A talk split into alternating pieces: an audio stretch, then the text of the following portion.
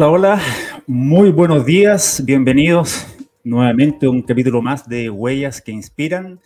En esta fría mañana de jueves, donde ya son las 10 de la mañana, tenemos un día bastante frío, va a estar despejado, sí, con sol, pero vamos a tener bastante frío, por lo menos aquí en el sur de Chile, en la región de los ríos. Hoy vamos a estar, eh, como ya lo habíamos difundido en las redes sociales, vamos a tener un, tenemos un interesante invitado hoy desde Santiago. Nos va, nos va a estar acompañando Ricardo Parra, artista visual, pintor chileno. Lo invitamos inmediatamente. Hola, hola Ricardo. ¿Cómo estás? Hola, ¿qué tal? Bien, bien, ¿y tú? Bien, bien, con frío. ¿Cómo estás, Santiago? Eh, con una neblina, pero em, agradable. Agradable, fríamente agradable. Excelente. Oye, gracias por aceptar la invitación. Eh, sé que no, gracias, gracias a ti. Sé que estabas un poco nervioso ahí por la, por, la, invitación, pero es una conversación entre amigos ahí, como si estuviéramos, como estuvimos varias veces reunidos ahí en el living de nuestras casas conversando. No es muy distinto a eso, para que la comunidad también te conozca ahí un poco más. Cuando partimos, cuando conversamos, eh, para definir lo que era la glosa un poco en las redes sociales. Nos costó definir ahí la glosa. Yo puse algunas cosas que tú no te hicieron mucho sentido ahí. De, eh, eh, entonces, para que iniciemos, ¿cómo, ¿cómo te gusta definirte? ¿Quién es, quién es Ricardo Parra? mira, es que en realidad es como un poco como, como el personaje que tengo acá. Un poco un explorador de, del, lenguaje, de la pintura y, y, viajando eternamente también por ella. Entonces, dentro tengo una definición, pero sí soy una persona que está constantemente experimentando y, explorando el, lenguaje. Ya, viajando de alguna manera. Sí, sí, y, este disfrutando, y disfrutando ese viaje también. Disfrutando el viaje, que es siempre lo más importante. ¿Y este viaje cómo se inicia, Ricardo? ¿Cómo, ¿Cómo nace el arte en ti, la pintura? De, niño, tuviste en esas típicas clases, vamos a comentar también un poco ahí el tema eh, educacional, en esa típica clase de, artes plásticas, me acuerdo, eh, ¿nace por ahí o dónde nace esta beta artística? Mira, yo creo que siempre tuve una, constante eh, curiosidad y motivación que no, no, sabía para dónde apuntaba realmente. Entonces, o sea, me refiero a que no sabía que, que, era realmente, eh, iba a terminar la pintura. Yo siempre tenía una curiosidad, como te contaba. Y mm, yo creo que nace más que nada en, el, en, el, sur, en la casa de mi abuelo, que ellos siempre tuvieron muchos eh, eh, novelas gráficas, libros, y, y, y, de alguna forma nunca hubo censura en, lo, en esa biblioteca. Entonces yo podía tomar desde desde un mampato a una, a una Playboy, que estaba todo ahí. Entonces, el, universo era muy grande y, muy, muy, rico en, el sentido de, de, de, estas estanterías donde se guarda, por lo general, losa guardan los abuelos. En esto había libros, estaba lleno de libros. Ah, eh, y, y, los veranos que yo me pasaba ahí, porque estoy hablando de la octava región, eh, tenía acceso a todo eso. Entonces, la, la novela gráfica, que no, recuerdo cómo, en, el centro de Conce, había un caballero que traía novelas gráficas italiana, argentina, española, y mi abuelo con unos tíos compraba mucho este material. Entonces, yo creo que ahí la, curiosidad y el gusto por el buen dibujo me llamó mucho siempre la, atención. Y, y, dibujaba imitando a estos grandes eh, dibujantes como Moebius, eh, ¿cómo se llama? o argentino, Alcatena y otros más. Eh, claro, yo creo que siempre igual también tenía un poco el, talento, digámoslo, eh, pero sin estudiar el talento uno sabe que no, no es nada. Sí. Eh, yo creo que por ahí nace como la, la curiosidad, por, lo menos por, por, el dibujo. Mira, qué interesante porque eso de alguna manera quiere decir el reforzar el talento, como dices tú, o, el incentivo al arte, en este caso en particular tuyo, estuvo dado porque tuviste al alcance libros, como dices tú, desde Manpato hasta una Playboy, eh, que a lo mejor si no hubiesen estado presentes, tal vez no hubiesen despertado esa curiosidad. Entonces yo, yo, yo pienso ahora qué importante tener algo tan básico a lo mejor en la casa como una biblioteca, ¿no? Sí, absolutamente. Que el, arte, esté presente y que los niños que sean parte de tu familia o los que te visiten tengan acceso a eso. Absolutamente. Y, y, muchos libros. Yo hasta el día de hoy me compro, compro libros. Me gusta el papel. Me gusta abrir un libro y ese aroma, eh, de, el olor de la, de, la, de la, impresión, de las hojas. Hasta el día de hoy me, me, maravilla. Comparado con, con eh, una plataforma digital que ahora solamente uno pone una, una palabra y te sale toda la información. Eh, aún hoy me, me, siento ese sentimiento romántico a lo, eh, del libro, de, la hoja. No, no, hay, no, hay, una comparación.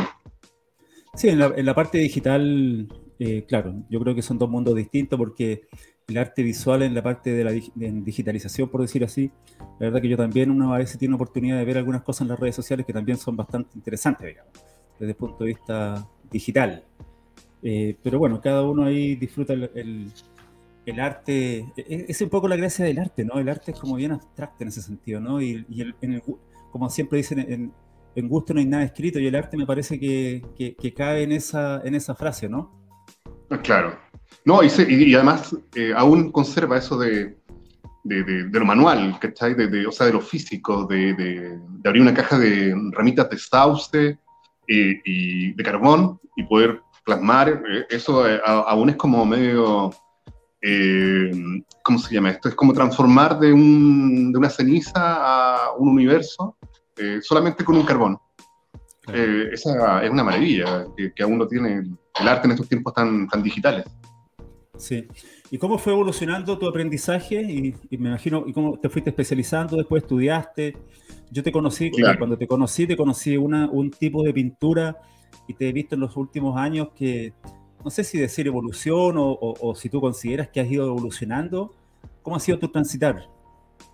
Sí, mira, parte también de, esto que yo te hablaba de, la curiosidad de los libros y, y siempre nutrirse eh, eso nunca lo he dejado de hacer. Siempre estoy interesado en, diferentes temas. Y esos temas van quedando de alguna forma en, el trabajo. O sea, que claro, tú nos, nos, conocimos cuando yo trabajaba mucho con figura humana. aún me encanta hoy trabajar con figura humana. no, no, es algo que he dejado de hacer, pero, pero bajo mi, eh, ¿cómo se llama? Como mi, forma de, de, la curiosidad, eh, no me, nunca me he querido quedar con una, eh, con una fórmula. o una, fórmula, ya. Claro, siempre estoy explorando y, y, ha sido una constante, así como haber querido estudiar no solamente arte, de alguna forma, he estado también en, en mecánica de aviones, en, estudiando también un poco de astronomía, y todo eso de alguna forma también va quedando plasmado en el trabajo. Ya, sí, yo, bueno, yo tengo algunas de tus pinturas iniciales, la de cuerpos humanos. Claro. Tengo varias en realidad. Oye, ¿y cómo ha sido, a propósito del viaje y todo en este último tiempo, que el mundo de las artes y el mundo creativo se, se vio bien golpeado, digamos, en la pandemia? ¿Cómo ha sido tu transitar ahí un poco esa experiencia? Porque si ya el arte o vivir de él, que también ahí lo podemos comentar, ya es difícil en términos generales, me imagino que con una, pandemia eh, fue un poco más complicado, ¿no? Eh, sí, sí, fue, fue duro, fue duro. Eh, partía porque el, cuando se cierra la ciudad también se cierran como si eh, los, los, mercados que te venden los materiales, Entonces ya, ahí ya es parte dura la, la, cosa, en tratar de conseguir todo este material, eh, telas, eh, pinturas, con los mercados cerrados, es difícil. la galería se cerraron, todo se cerró. Entonces, ahí sí, las redes sociales fueron una, gran herramienta, porque se transformaron en la galería de un, por lo menos la mía. yo empecé a darme mucho a a las plataformas y, la gente de alguna forma eh, fue muy receptiva a eso y, y fueron a buscar, eh, eh, bueno, llegaron al taller pidiendo como estos permisos para ir a dejar remedios para enfermos. Claro.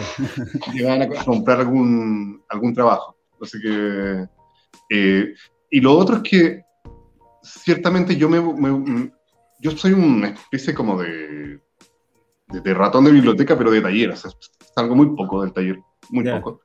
Pero hay una diferencia en que tú no quieras salir porque no quieres, a que te digan no puedes salir. Claro. Ahí se produce una... una no, cuando, te dijeron, cuando te dijeron, ahora, quiero salir. No puede, claro, cuando te dijeron no puede, ahí tú dijiste, no, pues yo quiero salir. Claro.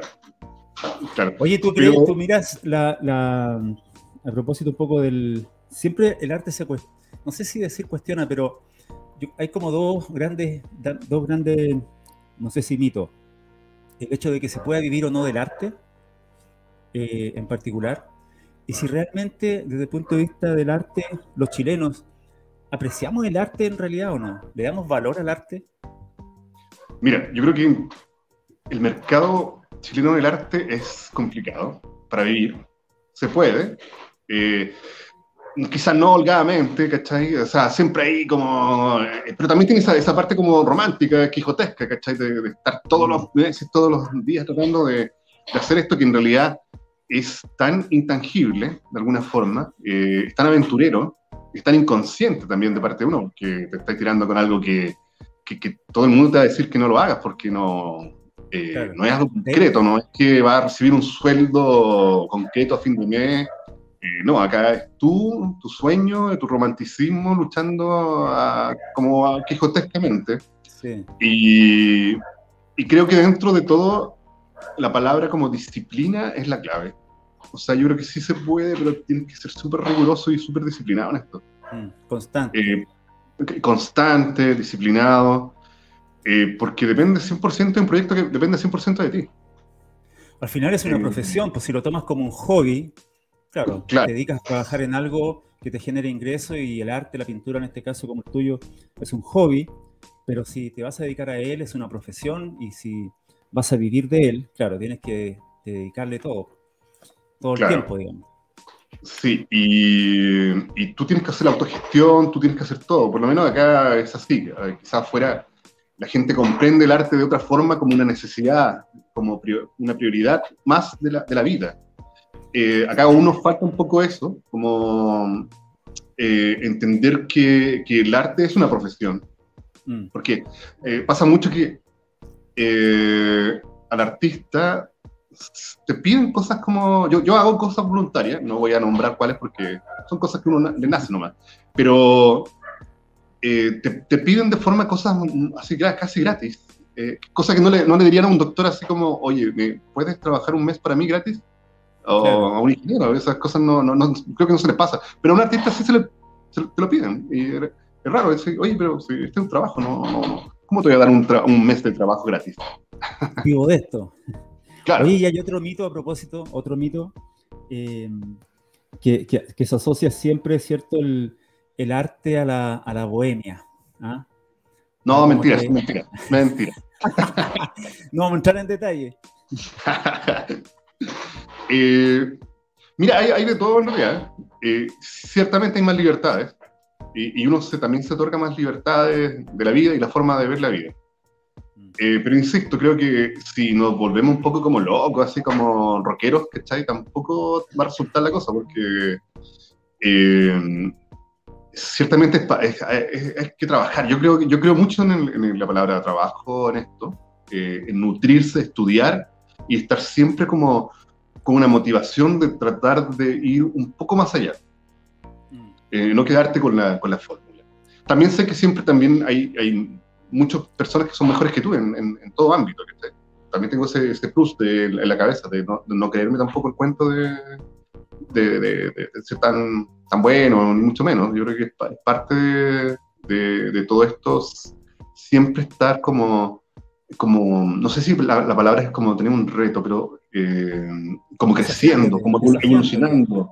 Sí, también, eh, también eso. Eh, y, es parte de, de, este, de este camino, sino eso de quedarse ahí como con la fórmula, hacer 30 cuadros iguales, no, no es algo que a mí me, me interesa. Es como cuando te planteas un músico y plantea hacer un, un, disco con 12 canciones, por lo general que fome es que escuchar un, un músico que tenga 12 temas iguales, así, o 12 temas románticos, y, y, todos los discos sean iguales. Para mí eso es que, fome, eso no, no, no, no, me, no, me, motiva a escucharlo. O sea, si no hay una exploración ahí, un planteamiento, que alguna letra me diga algo distinto, eso, eso es eh, interesante. Pero si me va a presentar 10 discos y todos los temas son iguales, a mí no.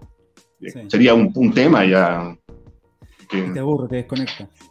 Mira, a propósito de las redes sociales que mencionabas, yo te he visto bastante activo también en, en LinkedIn. Ahí está José Antonio Sáez escribiendo, dice, hola José y Ricardo, muy buenos días, encantado de, estar hoy con, en tu transmisión de arte con Ricardo Parra. Estuve en la transmisión pasada con la escritora chilena, con la mesa. Sí, pues gracias José Antonio ahí por estar ahí presente. Y también coloca acá, es más difícil ser creativo en tiempos de pandemia, los temores y sentido de inestabilidad social. Un poco lo que comentabas tú. Eh. Voy respondiendo a eso. El, eh, me pasó que en la pandemia eh, fui bien prolífero. Eh, trabajé, o sea, salió, salió bastante trabajo porque me, me, otorgó más tiempo todavía. Claro. Entonces había más tiempo para trabajar. Quizás estaba más difícil vender el trabajo que distinto, pero había mucho más tiempo para, para poder reflexionar y, y, y, trabajar y que, y que empezó a, a, salir más trabajo en realidad. Sí, sí empezó a salir más trabajo. Oye, a propósito leía por ahí a la rápida, ¿en qué país era más atractivo vivir del arte? Y salía Suecia. Sí, en términos generales, ¿en qué país era más atractivo vivir eh, siendo un artista, por decir así? Y salía Suecia, el Reino Unido, Dinamarca. Pero leyendo un poco veía que principalmente tiene que ver porque existe mucha y muy buena subvención de parte del Estado a, esa, a ese mundo, digamos. ¿Cómo lo ves tú y cómo lo comparas eso un poco con la situación nuestra? ¿Tú crees que nos falta ahí? Eh, sí, pero es que yo creo que es una. Es como una costumbre histórica, por llamarlo así, que ellos tienen una necesidad de arte. O sea, eh, acá a uno está como, por llamarlo así, como, en la canasta familiar el arte. Claro. Eh, allá sí se necesita arte para, para, vivir. Es parte de, de algo importante de, de, adquirir, de, tenerlo. Así, creo que hay países donde, en Europa, España, donde hay eh, a los niños muy pequeños ya eh, la pintura es muy importante. Eso te quería preguntar un poco, que lo comentábamos al principio. Tú, tú pones en valor, ¿tú crees que deberíamos tener clase, así como se habla muchas veces de las mal llamadas, a veces a la gente no le gusta las habilidades blandas, filosofía, por ejemplo, arte, ¿debiera ser parte de, las salas de clase? Eh, sí, absolutamente. Eh, porque mira, después de todo, los niños, hasta los cinco años, por decir algo, todos dibujan en alguna forma, o todos pintan, todos cantan, Una vez que entran como a, a, a Kindle, primero básico, como que ahí empieza el, el, tema y, lo dejan de hacer. Pero todos los niños antes son artistas, de alguna forma, o, reflexionan, o qué sé yo. Lo que pasa es que también los papás no, no, no, no, no le prestan mucha atención a esto. Hace un tiempo atrás estaba viendo una entrevista a una persona que yo admiro mucho, que ya, ya no existe, o sea, ya no está, Carl Sagan, y él decía que eh, habían preguntas de, parte de los niños, los papás, muy simple, que los papás básicamente les decían, no, ¿sabes qué? No, me, no, no me hagas esas preguntas tontas, como, como papá, ¿por qué el pasto es verde? Y, y, los, papás no, los papás no dicen, oye, qué buena pregunta, averigüémoslo. Claro. Wow, y ahí, se te abre una ventana, pero enorme. Sí, parece que cuando niños, como dices tú, nos dedicamos más eh, claro, no hay trabas, no hay prejuicios, ¿cierto? No hay miedo. Eh, y nos dedicamos más a jugar y a ser más creativos. Y parece que con el tiempo esta misma educación que tenemos de alguna manera nos va encasillando y nos va coartando ciertas libertades, ciertas expresiones. Y dejamos de jugar y dejamos de disfrutar. Y, y ahí se nos, va, nos vamos encasillando en un cierto modelo económico que no vamos a entrar ahí en detalle, ¿cierto? Pero pareciera que ahí vamos perdiendo un poco parte de esa esencia que traemos de, en la niñez. Claro, porque después de todo, que, el arte tiene, y la filosofía y otras, esa, clase de preguntas, que, está que a la larga, eh, en, este, en este modelo, eh, esas preguntas tú las dejas de hacer, esas preguntas como, que podría, podrían ser como tan de niño, que a la larga tienen esa profundidad, eh, y te podrían llevar a, a unas reflexiones mayores, como, como esa, como ¿por qué el pasto es verde? o, o tienes dos opciones, o hijo, averigüémoslo, o hijo, ¿qué, pregunta más tonta? No, no, no, no, no es una pregunta. Eh, eh, interesémonos por otras cosas más, más prácticas. Eso como decimos en coaching, preguntas que abren posibilidades. Exacto, exacto. Y, de alguna forma, eh, no en todo mi trabajo, pero en algunas, yo dejo alguna, un cuestionamiento, algo ahí abierto, ¿cachai? Cosas que que la pintura no se cierre, que, que no sea un paisaje que, que, le da una mirada y. Que sería. No, me, gusta contar una historia o que, una historia quede abierta y que el espectador también eh, la pueda cerrar quizá o, siga viajando dentro de, de, esa pintura. Es importante la comunicación, a propósito, ¿cierto? La, siempre dicen los expertos que la, importancia de la comunicación no verbal. ¿Tú, dirías que, ¿Tú dirías que en tu arte, en tu pintura, tal como lo estás expresando, hay una comunicación no verbal y un mensaje eh, que podemos extraer cada uno y despertará el sentido y el ser y la esencia que tiene cada uno, digamos, ¿cierto? Puede despertar distintas emociones en distintas personas. Sí, mira, yo tengo, creo que tengo más preguntas que respuestas. Ya. y, y dejo como eh, la pintura como abierta, como la pregunta. La respuesta no la tengo porque en realidad no, tampoco soy quien para tener tan, una respuesta así para, para, para todo. Y me, y me, gusta esa interacción que, que, surge, ese, viaje, ese, ese, como empujoncito que uno podría dar y decir, wow, ok, algo ¿eh? interesante. Eh, si está todo el trabajo cerrado, eh, tampoco me llama la, atención, eh, eh, o el exceso de información, también me refiero como a... Hay una pintura que puede ser muy realista, muy casi mm, hiperrealista, pero eh, esa tanta información tampoco que, quiero da, dejarla y no, me, aburro, también. Menos es más, como dicen. Claro. Oye, Ricardo, ¿y te, te hace, a propósito de lo bueno y mal que hemos conversado, ¿Te has desilusionado alguna vez de tu profesión, tu oficio? ¿Alguna vez has dicho, que, ¿por qué me dediqué a esto? ¿Qué, qué desilusionado eh, estoy? Casi, casi, casi siempre. Todos los días. No, no, mira, es que tiene, tiene esta dualidad que es como eh, este amor y odio, que, que, tú le pones mucho de, mucho de ti, yo creo que le pones la vida ahí. Y, y a veces tan incomprendida que ahí como que te da cierta eh, frustración. Pero eso ya como que fue una, etapa que ya me pasó. Ahora ya, ya, bueno, ya hace un tiempo yo eh, ya me, lancé y digo, ¿sabes que en realidad esto hay que disfrutarlo? Hay mucha gente que va a trabajar toda su vida, y que va a querer jubilar y, y, recién va a decir, ¿sabes que me voy a dedicar a la pintura? Ahora. Claro. Y, yo no estoy haciendo antes nomás. Y, lo estoy disfrutando. Entonces, con, con toda su. Eh, con toda su carga, con toda su mochila y lo que venga, eh, he aprendido a, o más que aprendido, lo, lo estoy eh, disfrutando. Y, y, también tiene sus carencias y muchas cosas que, que, otra gente me podría decir, como dices tú, oye, ¿por qué te dedicaste a esto? Porque en realidad es tan difícil cuesta tanto, eh, no hay un sueldo, eh, y cosas así.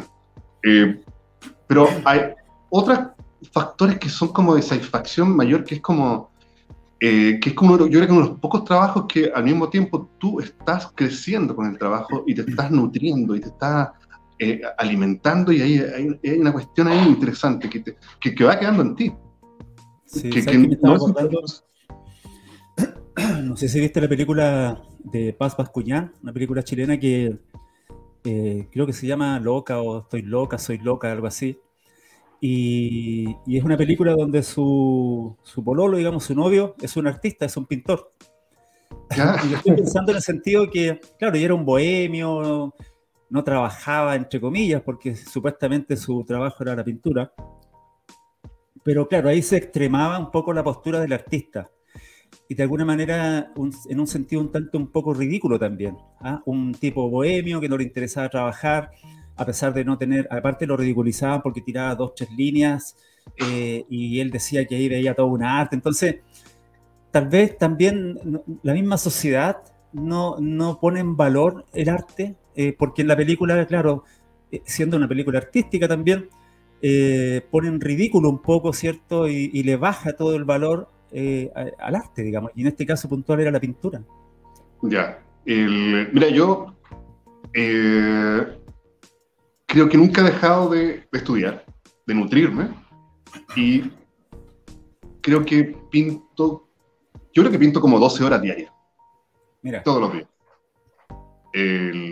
entonces, por eso hay tanto trabajo. No, no dejo de, en quedarme, ¿no? nunca, nunca lo hago. Eh, hace mucho tiempo atrás, cuando recién estaba en esto, conocí a un pintor que se llama Mario Muroa, que es un pintor chileno, que mucho de su trabajo lo ha hecho en Francia. Bueno, tuve la fortuna de conocerlo cuando vino como casi al principio del 2000, cuando estaba yo recién empezando en esto. Y lo más importante que yo entendí ahí viendo su taller, su trabajo y su disciplina, es que sí se podía, pero había que hacer mucho trabajo de esto. Eh, si querías solamente vivir de esto, disciplina, trabajo, eh, pero lo entendí ahí, más que en la escuela, sino cuando vi el, oficio, el, el, in situ del artista, del artista real. Sí, Mira ahí José Antonio te coloca que eres, eres un valiente. Ah, muchas gracias, José Antonio. Tu pasión te mueve, dice, y construyes una vida distinta en torno a la pintura en una sociedad difícil para vivir del arte, sin duda. Pero al final, mira, no es muy distinto porque yo que estoy muy asociado al emprendimiento, lo que dices tú, hay que ser constante, hay que trabajar más horas que otros. El arte tuyo no es muy distinto en ese sentido.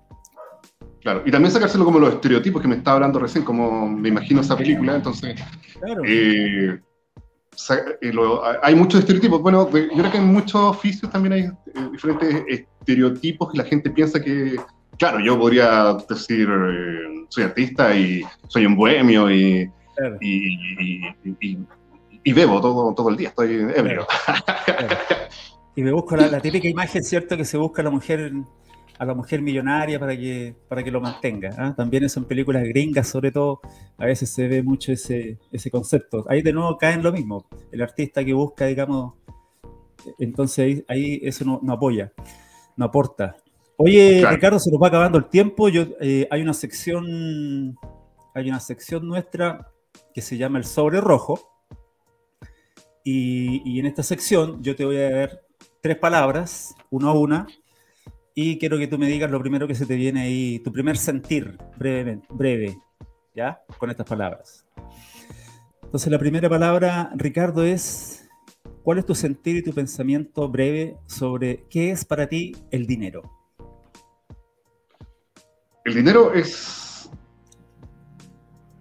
es la herramienta para seguir en esto, para autogestionarse, eh, estar eh, bien en el sentido de que cuando la gente dice que el, dinero, dinero, no hace la felicidad, quizás no, pero sí te ayuda para estar y lograr eh, diferentes sueños y, la felicidad, ¿por qué no? También, si estar en la quiebra no, no vas a ser feliz estando en la quiebra y, y eso eh, hay que ser realista.